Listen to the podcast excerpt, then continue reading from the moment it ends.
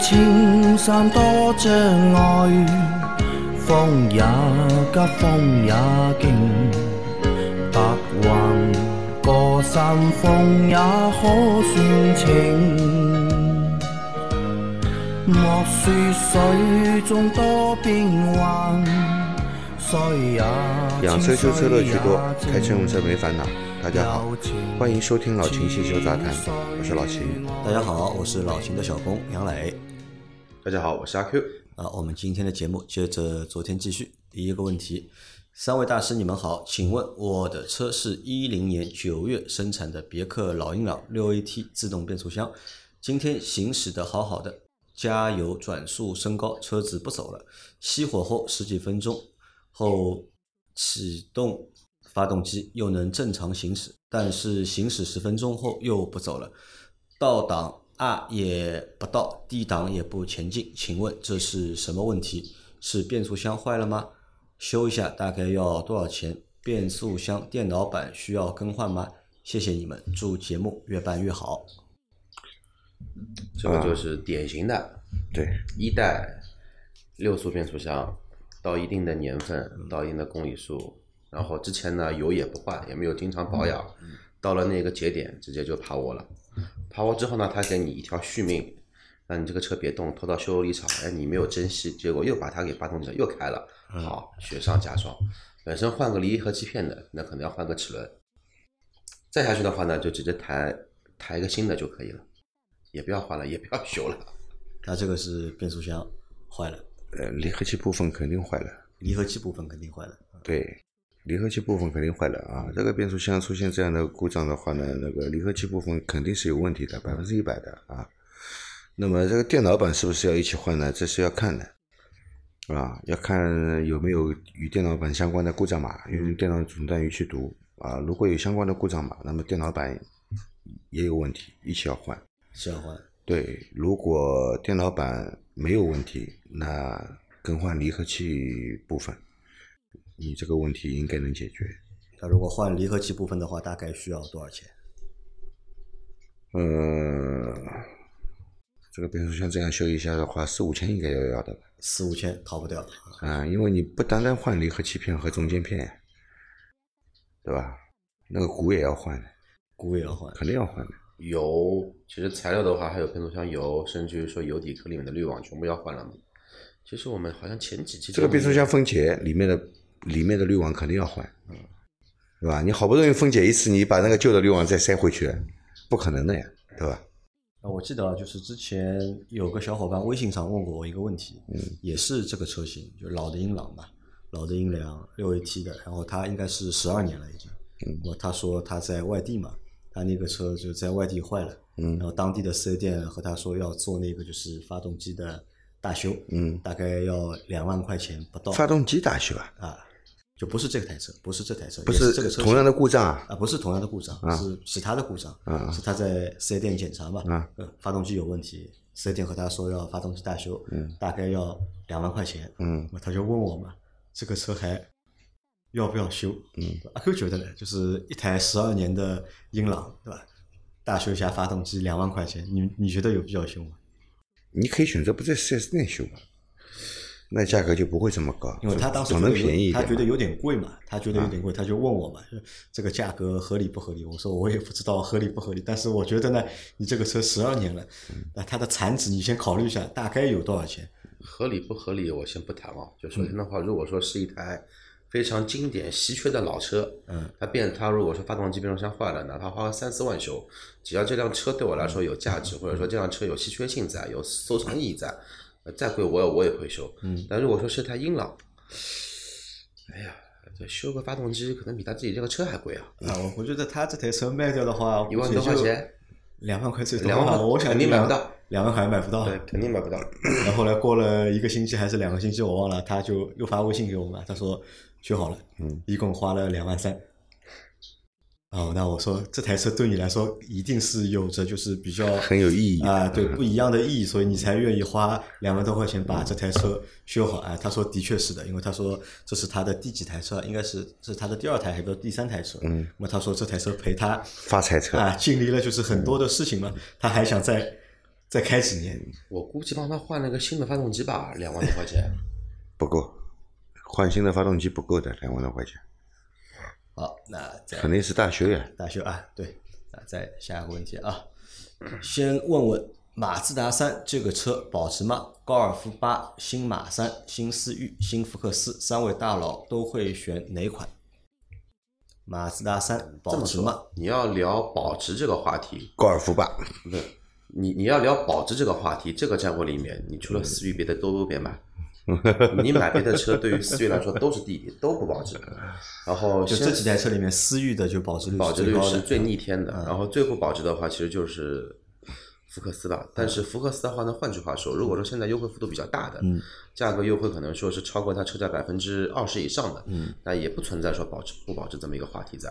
高尔夫八其实很也很保值，哎呀，这大众新车都没优惠，嗯大众现在也不是当年那个大众了，当年的高尔夫八啊，当当当年高尔夫六，你要去优惠，直接耳光把你抽出来，对吧？你不加个五千八千的对的，当年装是要，潢包，对吧？这个叫保值。现在 当年是 GTI 是要那个要加钱，对吧？你不买 GTI 是不高。六刚出来那会儿也是要加钱的，现在高八已已经有优惠了，高七点五上市的时候。刚上市已经优惠一万多，后面的话应该是换代前的话，已经上优惠到两万多，将近三三万，三万左右这么一个优惠金额在。你说这个车子新的高高高八出来，至少目前来看，保值率肯定一塌糊涂。你要买第一批的高高八，那你就是什么呢？韭菜王。啊，因为这个很简单，你去看一下这三台车里面啊，高尔夫八、马自达三、新思域、新福克斯四台车里面，你去看谁销量最好。一般呢，就是销量好的车相对来说会保值一点。你看思域一个月对吧？百分之少则一万多台，七十认同你的这个、这这这这一个那个讲法。那么再换句话说，B 级车里面帕萨特，嗯永远是霸榜的。呃，现在拔不了榜了，呃现在曾经嘛对吧这个曾经也是大概一年前吧呃，，不也一年前是二零二零年，好吧，是帕萨特有史以来最惨的一年，因为二零一九年一九年的年底爆发的那个 A 柱 断裂的那个事情嘛，所以他整个二零二零年是趴着的，知道吧？那么在一九年吧，那个还是霸霸榜吧。一九年的雅阁跟凯凯美瑞，嗯，跟帕萨特比，哪个更保值呢？肯定还是日本车比较保日本车保保值一点啊，就相对来说，二十万以内，日本车永远是比别的国家的车系要保值的要保值一点，日本车的保值率在中国嗯，特别的高，我不知道为什么，不科学是吧？不知道为什么，这日本车好在哪儿呢？呃，可能是它二手车的这个市场比较好，因为旧的二手的日本车不是的比较容易找到买主，不是的，我跟你说为什么知道嗯。吗？因为维修成本低，有一个传说嗯，日本车省油，省油啊那，么好多人去买二手车呢，嗯他就会冲着省油去。有皮实耐啊，，其实真的省油吗？维维修成本也低一点，可能。啊，真的省很多油吗？对吧？马三这个车保值不保值啊？马三这个车现在来说，保值度肯定比福克斯好一些，比福克斯好啊。肯定比福克斯好。但是在这个三个四个车型里面的话，应该属于要么第二，要么第三这种。那这四台车里面，阿 Q 会选哪台车？哎呀，我啊，啊我肯定选思域了。思域，新思域。对啊，老薛会选哪台？我会我会选高尔夫，你会选高尔夫对吧？啊你会选什么？我会选，我会选那个吧，新福克斯吧，因为新福克斯是这四台车里面对吧？最小的一台车，呃，也不是最小的，看上去性价比最高的一台。啊，我们再往下走啊，因为新福克斯有八 AT 的变速箱，其他几台车都没有嘛，要么双离合，要么 CVT 啊，要么呃对，要么双离合，要么 CVT，还有马三是六 AT 六 AT 嘛，啊，对吧？而且它的那个 1.5T 的发动机虽然说三缸的嘛，但动力表现还是不错的，动力还可以。配置也是很高的这台车。再下一条，三位老师好，客气话不说了，请大师请教个问题：丰田致炫四 AT 变速箱重力换油大概需要几升？有油底壳的滤芯和油底壳垫子都要更换吗？现在车子跑了六万公里，望解答，谢谢。丰田的四 AT 变速箱，嗯，换变速箱油大概需要几升？四升四升油应该足够了四升。啊，四升应该够了啊，对的。那他说就是那个滤芯啊和油底壳垫子需要更换吗？滤芯和油底壳垫，滤芯和油底这个车我想一下有没有滤芯啊？有没有油底壳？四 AT 的他说有底有油底壳嘛，有油底壳，那就拆，里面肯定有滤芯。肯定有滤芯，对吧？那是需要换。油底壳垫子最好是换新的，啊，最好换除非你保证这个装回去不会漏油。不漏啊，对能换的话就对都要换掉。对，好的啊，再下一条，三位主持人好，我去试驾了领克 2.0T 高功率和爱信 8AT 版本的领克零一，试驾感受非常不错，内饰堆料也挺好的，完全是宝马 X3 的感受。为什么老秦还是不推荐领克，还是不推荐某一个点啊？老秦什么时候不推荐领克？老秦是不是不推荐领克，是不推荐国产品牌车？呃，也不能说我不推荐国产品牌车，嗯，但是我对领克真的没好感。没好感，嗯对，领克，是因为领克是吉利下面的，所以你对它没好感呢，还是什么原因？嗯，我觉得领克是在把一个，呃，终端偏下的一个车型，嗯，这个硬是做成高端的，呃，硬是做成一个终端高偏上的一个车型来卖给你。就觉得它的就是营销，嗯，对吧？或者是这种套路对大于就是产品本身，对，就这种感觉你不喜欢。领克给我的感觉就是这种感觉啊。好，那这个其实很简单啊，就是老秦的意思啊，就是他就不喜欢这个车的这个调调，对或者这种就是营销的方式，对品牌给别人的一些感受，对老秦不喜欢这种啊，阿奎喜欢吗？我最近不是住在父母家嘛，啊，我们邻那个父母家的有一个邻居买了一台这个二点零 T 的高功率的领克，嗯，零一 Pro 黑色的，看看呢车还是不错的，因为之前不是我有想过要去买一台这个车，不过那个时候还是老款嘛，嗯，但是话再说回来啊，你真的说买个高功率的车，基本上定价的话，因为价格我没仔细查，我按照老款的话，我自己的印象，十八九万得要，嗯，而且的话，新款的 Pro 的话，肯定一分钱都没有优惠。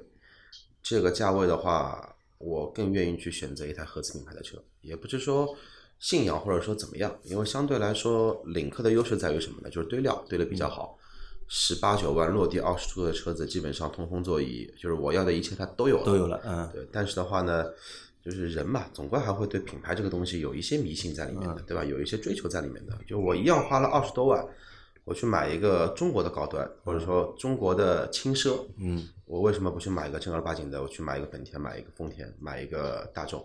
因为领克的车的话呢，更加的调教偏向于欧系车。现在的话，大众的车型你不买途观 L 的吧，别的 SUV 的话，优惠幅度也有两两三万，价格综合价格差不多，但是的话呢，配置肯定没有领克零一好。所以到了这个节节点，就这这这就是个坎嘛。一个是买国产的天花板，嗯一个是买合资的主流车系，嗯，一个机头一一个凤尾，就每个人的选择选择方式会不一样。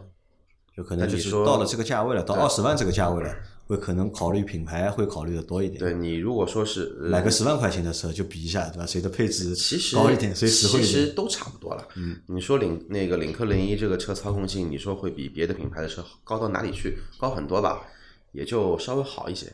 就这个价位的车型，就是说我我始终认为啊，同一级别的车型，你的一些都差不多性能这一块，你上下差异是幅度是有限的。就不会太大。我再来说一说几句啊，嗯，那么自主品牌车大家都现在都看到了，就对吧？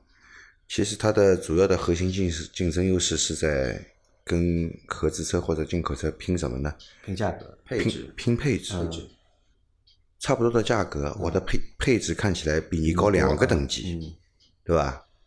很多配置都是堆出来的，嗯，但是我们肉眼所见的这些配置，跟那些高价位的那些车的那些高配嗯，是一样的吗？不一定是一样的啊，对吧。只是你眼睛看起来是一样。这个当中有个道理是在这样的。我讲打个最简单的比方的例子，嗯最简单的例子来打个比方啊。以前开始刚刚流行一键启动，嗯没无钥匙的启无钥匙启动，一键启动，对吧？后来国产车也配。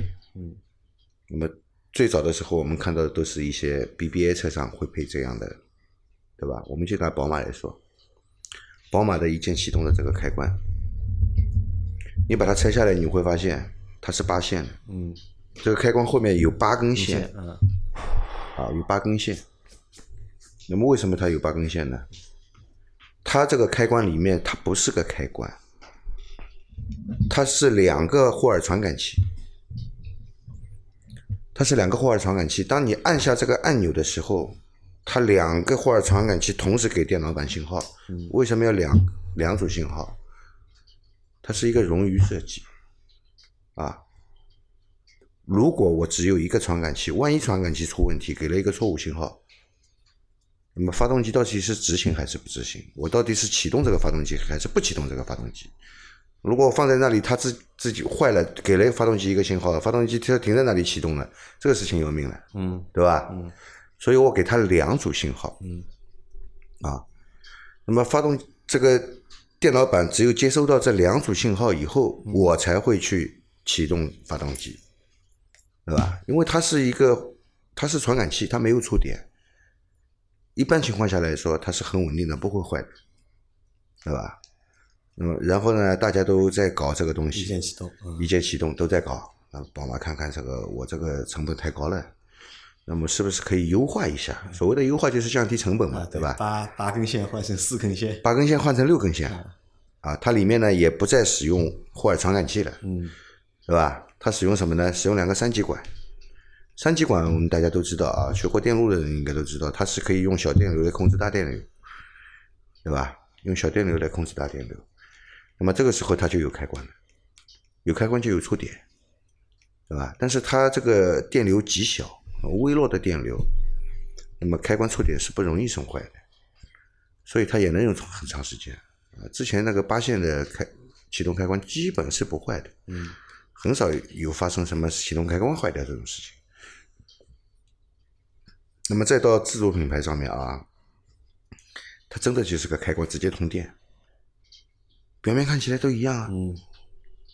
它是什么成本？人家是什么成本？耐用性、可靠性能比吗？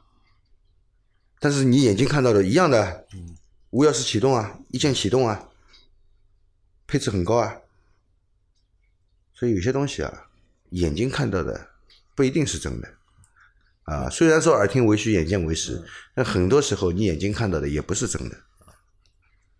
好啊，这个问题大家自己放在心里面思考一下。那我可以说一个这样的问题啊，很简单，你看现在造车对吧？大家不管是自主品牌也好，还是合资品牌也好，其实背后的这些供应商啊，其实就这么几家人家，对吧？你供给合资品牌的是他，供给自主品牌的也是咱。那如果是大家供同样功能、同样型号的配件的话，对吧？那为什么一个能够做到便宜，一个能够做到高？啊，这个到底现实不现实？对吧？大家不要觉得就是合资品牌的就是车的利润很高，因为其实现在的就是利润啊，因为大家看车价其实一直在降嘛，车价其实一直在降。这点我可以插一句，我可以通过我对吧，在主机厂待过一段时间，包括现在的话呢，也属于。三分之一个汽车制造研发的成员之一。你们现在是造车新势力，对吧？我们我们现在在造一台车，然后通过这几年我的那个工作阅历的积累，我可以负责的说，自主品牌的利润是远比合资品牌利润要高好多好多，高不止一点点，好吧？所以这个东西也不能说太透啊，大家自己心里想就可以了啊。来，再再下一条。三位老师好，昨天听西米专享节目，有些人的车为什么总是修不好？老秦师傅说到变速箱传力鼓磨损，导致湿式多片离合器片滑动不顺畅，有一至两片离合器始终带着无法完全分离。由此我想起曾经在第二百五十四期节目中评论中问过的问题啊，低速跟车时偶尔向前闯动以及。十公里每小时以下低速行驶时，受油门有类似手动挡车低档高速的拖拽感，速度会轻微降低，没有很顺畅的滑行。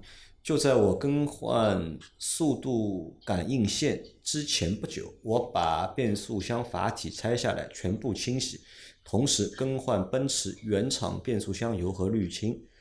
上面提到的拖拽感有所缓解，但是低速行驶的闯动的情况还是偶尔出现。听了这一期西米节目，我判断老秦提到的离合器片不完全分离的可能性比较大，因为杭州的天气还不是很热，所以老秦最早提出的可能性变速箱散热不良还没有环境可以测试。等到杭州进入连续高温之后，我再来反馈。谢谢啊，那这个也是一个小伙伴之前也遇到过相类似的问题，对吧？只是我们在当时回答的时候，可能那个小伙伴没有来去那个车还没送到你那里去修嘛，我们没有判断说他的那个传力鼓我们还没有讲到这个事情啊，对的。那么他听了那期西米会员节目之后呢，发现这个症状和他这个车还蛮像的，对吧？包括他也做了一些就是调整清洗了那个变速箱，但是并没有缓解。那很有可能他的那台车啊也是同样的问题，可能性大吧？老秦？嗯，具体的问题还是要通过检查才能判断啊，不能靠想象。不能靠想象啊，对，不能去套问题，不能是别人是这个问题，我也是这个问题，对对吧？那你如果跟他是同款变速箱，那嗯么可能就是这个问题，因为这个变速箱，呃，出现这种故障的还是比较多的啊。虽然不能说这个都是这个问题，嗯但是出现这个故障的还是比较多的，对吧？但是你不是这个同款的变速箱，虽然故障现象看起来相同，可能故障部位不一定相同。对，因为节目里的是宝马的变速箱嘛，对它的是奔驰的嘛，呃奔驰对，它是奔驰车嘛，对吧？宝马没有变速箱的，宝马用的变速箱是柴 F 的，F 的，嗯。好，再下一条，呃，车是必须要有的，因为车是自己的小老婆，又是自己第二个家，也是一个大玩具。我们不能把钱都留给下一代，因为他们都是生活在中国最富强的时代，要什么有什么，将来还不知还要享多少福。我们能够享受汽车生活，还是要好好享受。有车没车是完全不同的生活啊。那这个是我们上个星期的周二的节目吧？我把那个节目的要不要买一个车啊？对一年只开三千公里，到不要不要到底还要买车嘛？对，对吧？那其实我们在上周节目里我们也说了嘛，车其实还是要有，只是推荐那个小伙伴不要再换车了，啊，你就那台车继续开，对吧？没有必要再去买新车了，因为的确是啊，有车没车啊，还是大区别的啊，有车没车生活是会有有不同的完我觉得是完全不一样的。对哪怕你一台车一年只开三千公里，或者哪怕你只是有一台三万块钱的车，你有车和没车还是不一样。你看现在上海黄梅天梅雨季节，对吧？动不动就下暴雨。啊，一会儿太阳出来了，一会儿又下雨了。你下班的时候，对吧？如果没车，嗯这个要下班的时候天还好好啊的，走到一半下暴雨了，怎么办？对吧？这个很尴尬。而且你看，马上等黄梅天一过，大热天来了，对吧？大夏天来了，那么每天都是三十五度以上的气温，你出行没个车的话，的确是不方便。好，我们再往下走啊。三位老师好，上次说的那个 VV 五刹车盘的事，这几天没时间去 4S 店，销售也叫我过去检查一下。我今天观察了一下，发现变浅了，我再跑几天看看。感谢三位的付出。还有就是我买的车也是没有使用手册跟保养手册，只有一本保养维修手册，一张三包凭证跟一张有使用二维码的纸啊，那说明现在厂家都是都减配了。不是减配都，为环保做出贡献。对环保绿色啊绿环保。我们的习大大说的“青山绿水”就是金山银山，对吧？都是。但是我觉得这个这个环环保意识增强了啊，同时服务意识也也要增强也要也要提升，啊。那你每个人发一个 U 盘嘛，发个 U 盘。啊，U 盘里面你回去电脑上面一插，哎，什么都看到了，对吧？我发个 U 盘的话，那还不如帮你印一本说明发书，对个？发个 U 盘更不好。现在对吧？我们二零二一年开始什么的减速，U 盘的话普遍都是塑塑料的，子又又不能降解。那也可以高端一点嘛，搞个铝合金壳的，高端一点，对他他给你搞铝合金的，还不如给你印本书呢。对啊，我知道？还不如印本。呃，印书又不环保了，我们要环保，对吧？还要方便用户。但说实话，如果用这种二维码用电子的，也有个好处。好处在哪里呢？就是这种说明书啊，可能也会遇到升级。呃，他如果这一版觉得哎不是很完美，对吧？他马上就升一下级。哎，你老的用户的话，反正都是扫这个二维码看嘛，想多了，你能够看到一些新的。想多了，想多了，想多了。嗯，那个一台新车在研发的过程中，说明书的编写、翻译也是要花钱的。嗯，而且这个钱花了不少的。我知道啊，因为我以前就专门帮日本人做说明书的。嗯，我们以前给三菱服务嘛，就他们拿过来。日版的那个说明书，然后找人翻译，重新做成就是中文的说明书，这个投入也蛮大的。因为我小时候啊，也不是小时候，日本人的说明书，还有美国人的说明书都非常的详尽，啊，很厚。日本人你买他小小一个东西，一本说明书很厚的啊，上面各种场景都给你想象到，各种对的各种场景，对吧？我们觉得不太可能遇到场景，他都会想得到，把写在里面。你买一个电话机，他跟画个图给你。就是淋浴房里面那个喷淋头啊，是禁止的，也就是说电话机不能在洗澡的时候打的，对吧？在一般人你不说他也知道的呀，对吧？然后买个电饭煲，他给你画了一个禁止游泳的标志，我不知道是不允许在电饭煲里面游泳呢，还是带着电饭煲去游泳，我不知道，可能是把电饭煲套在头上去游泳。我大概在十几年前吧，我们曾经想过做那个事情，我们当时也给那个大众也提过，但是被驳回了。就是我们想帮他们做电子说明书，就是在十几年之前，就帮他们做那种什么呢？做那种就是 AR 实景的那种电子说明书。就是我有一个 APP，我装着嘛，就是我只要把这个 APP，我我照着那个车的某一个部件，我如果照着仪表盘，哎，就会出来。一个东西，他会告诉你，哎，这个是什么东西，然后你可以点，那这个灯是什么意思？那个灯是什么意思？出现什么情况？那么你应该怎么样？但是呢，被无情的驳回了。他们给的一个答复就是：首先没有钱开发这个东西，第二客户不 care 这个东西，那没有人看说明书。直到这个东西到现在，其实还是没有。但我觉得应该应该要有，其实还是有很多人对这个东西是感兴趣的。上汽啊。大众啊，呃，就别想了，上汽上汽就别想了。别的品牌，我觉得这种电子说明书，或者说你说的那一种 AR 的一个实景说明书，更大的可能性会出现在互联网企业。互联网企业啊，对，像上汽这种传统的世界五百强，对吧？不太可能的。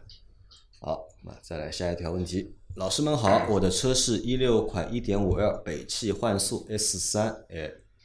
目前跑了五万八千公里左右。前两天发动机一缸点火线圈损坏缺火，路上开着突然剧烈抖动，然后去修理店更换了火花塞，做了发动机积碳清洗、节气门喷油嘴清洗。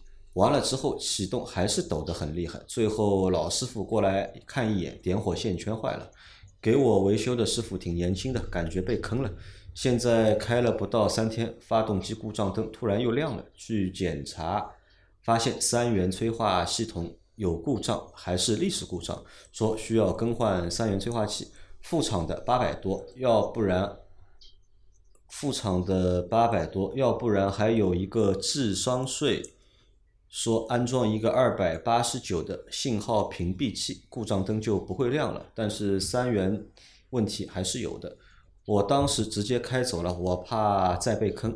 到底是氧传感器有问题，还是三元催化器有问题？老师们，我应该怎么办去消除这个故障呢？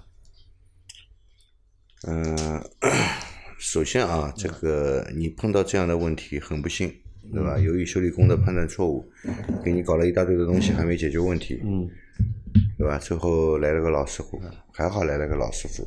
不来个老师傅，你这个问题还不知道要折腾到什么时候。那个，但是啊，他的这个操作啊，我多插是在一个正常的套路的流程当中。我插一句啊，我觉得这个不是老师傅、小师傅的问题，这个是这个是随便给一个师傅过来都会知道，这个是刚性有问题，不可能跟你说开到一半车子这么抖抖成这个样子，跟你说是积碳积出来的。哎，这个是传统套路了，对吧？先和你说火花塞有问题，对吧？火花塞先换掉，然后。清除缸内积碳，洗喷油嘴，对吧？把该洗的都洗一遍啊，然后啊还是有问题啊，钢线有问题，我再帮你换钢线。我觉得是正常的。因为现在店里面都是这么操作的嘛。首先，你发动发动机缺缸，你要判断是哪个发动机在缺缸。最简单的办法啊，我点火线圈调换位置，嗯，我就能判断啊是点火线圈问题还是活塞活塞问题问题嗯，对吧？对最简单的办法，这又不难，对吧？第二就是你修好了以后，开了三天，发现这个故障灯突然又亮了，对吧？然后去检测说是三元催化系统有故障，嗯那么你缺缸的话呢，会引起这个故障报警的，因为你油没有燃烧，直接排放到排气管里面去了，对吧？是会报警的，所以你是历史故障，不是当前故障。嗯，故障分当前故障和历史故障，好吧？那么，即便你读到历史故障，故障当前故障里面没有这个故障，你可以先不考虑这个故障，啊，可以先不考虑。对。那么，首先你当前故障是什么？引起你故障灯亮的当前故障是什么？你要排除掉，啊，然后把历史故障也删掉，再去跑一段时间，看看这个历史故障还不会再再出来。嗯，如果再出来，我们再分析啊，到底是怎么回事，对吧？因为你前两天有严重失火的嘛，对吧？可能当时就是被记录下来了，记录下来以后，他也没给你清除故障嘛，嗯，那么所以你开几天以后呢，它就是历史故障，不是当前故障。但是老钱啊，嗯。八百多块能够买到三元催化吗？我不知道它是什么车。这又是一个我觉得我啊，北汽幻速，北汽幻速嘛，也不可能这么便宜的。对啊，我的印象里面，只要这个车是个车，哪怕是个摩托车，嗯，只要是带三元催化的，八百块钱能买到，已经算是一个很不可思议的一个数字了。而且甚至我怀疑这个是二次套路啊，什么二次套路啊？他给你换了一个假的三元催化上去，然后把你那个三元催化换下来，他收掉了，对吧？你那个旧的还能卖个几千块的。卖不了几千块，几千块卖不了卖不了几千块。但是我始终相信，你的这个三元催化肯定能卖的价格超过这八百块钱，卖不到，旧的三元催化不值钱。不值钱。不值钱的。然后我这样说吧，反正这个再便宜的三元催化也不可能只卖几百块，啊，对啊，对吧？也不可能只卖几百块。然后呢，呃，什么装一个屏蔽器，嗯，装一个屏蔽器嘛，不是就是肚子疼，你不去看病，吃吃点止痛片嘛，嗯，对吧？天天吃止痛片，吃到最后肚子实在疼的受不了，吃止痛片也没用了，去一查变肝癌了，嗯对吧？不不就是这么回事嘛？所以这个屏蔽器这个东西是一个不负责任的做法，好吧？没有意义啊。啊，那以样道零嘛，这不是对吧？然后 三元催化其实出问题的概率不高的，嗯，三元催化损坏的概率不高的，更常见的是三元催化的堵塞，或者是这个烧烧毁了，嗯，啊损毁了，会有的，因为高温让它这个烧的已经变形了，变成一个疙瘩了，已经这种事情倒是看得到的。那么在上元催化又没有堵塞又没有这个烧毁的情况下，上元催化本身坏掉这个概率是非常非常低，多数是氧传感器的问题，氧传感器的问题。对，多数是氧传感器的问题，好吧？呃，所以我建议你先把故障码全部清除掉，再开先清除掉，再跑一跑。再跑一跑，再看看啊，这个当前故障，关键是要先排除当前故障，嗯历史故障是第二步再考虑的事情，啊。好的，好，再下一条，请问三位大师两个问题：一，我的广汽传祺 GS 四一点五 T 发动机压缩比九点八，油箱盖写的是九十二及以上汽油，我是加九十二还是九十五？哪种好一点？平时用车比较少。二，最近打算回趟老家，用十几种的长途加速，建议加哪种标号？麻烦三位了。祝节目越来越好。两个问题，第一个是它一点五 T 的那个发动机啊，嗯，压缩比九点八，是加九十二号汽油好还是九十五号汽油好？涡轮增压发动机，嗯，我们还是建议用九十五号汽油。九十五号，对啊，而且他跑的也不多嘛，嗯对吧？跑的也不多，多花点钱问题也不多，也不是，没什么它。这个涡轮增压发动机还是应该用九十五号该用汽油。95号对对，这跟跑的多少没关系。啊，好的啊，然后他打算回老家，如果十几种的长途高速，啊，这个这一段他应该应该是写错了，看不懂啊。十几钟，十几个小时应该是。十几个钟，这信息量有点大。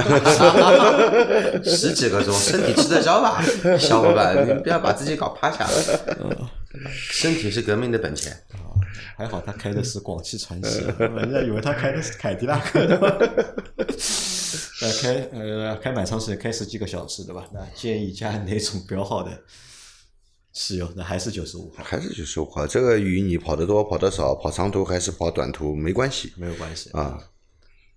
好的，再来下一条啊，最后一条是三位好，手自一体变速箱通用六 AT 可以滑行摘空档吗？是不是所有变速箱都不建议滑行摘空档？谢谢。这个听友是我们的新听友还是老听友了？呃，上一期节目里面留言的应该是新听友啊，估计是新听友。对，建议建议你把上一期节目里面另外一位听友的一零年的英朗。变速箱的一个这个故障怎么坏的？再仔细多听个几遍。所有的自动变速箱，嗯，严格禁止空档滑行，好吧？双离合是可以的，对吧？呃，双离合，我记得我们好像有一期说到双离合好像是可以空干式的，干式的是可以啊，但是 AT 的是肯定不可以。嗯。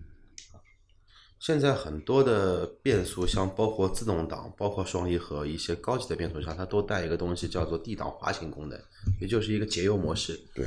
但是它那个节油模式的话呢，还是属于，还是属于你的变速箱的一个油轨正常在供油的情况下。对的。你可以有一个滑行，但是如果说你这个变速箱不带这个功能的，你要去硬要把它改成，就硬要这么去操作，让它变成空档滑行，其实是不合适的。而且你想空档滑行，其实也就是为了什么？知道？为了省油。嗯。现在的电喷车，不管你是手排自排的，你挂空挡滑行都不会省油，都还要喷油的。对，都还是会喷油。所以说，你就不如就老老实实，老老实实，不要想这么多，正正常开，对吧？这个变速箱还是挺看人，挺看人人品的，对吧？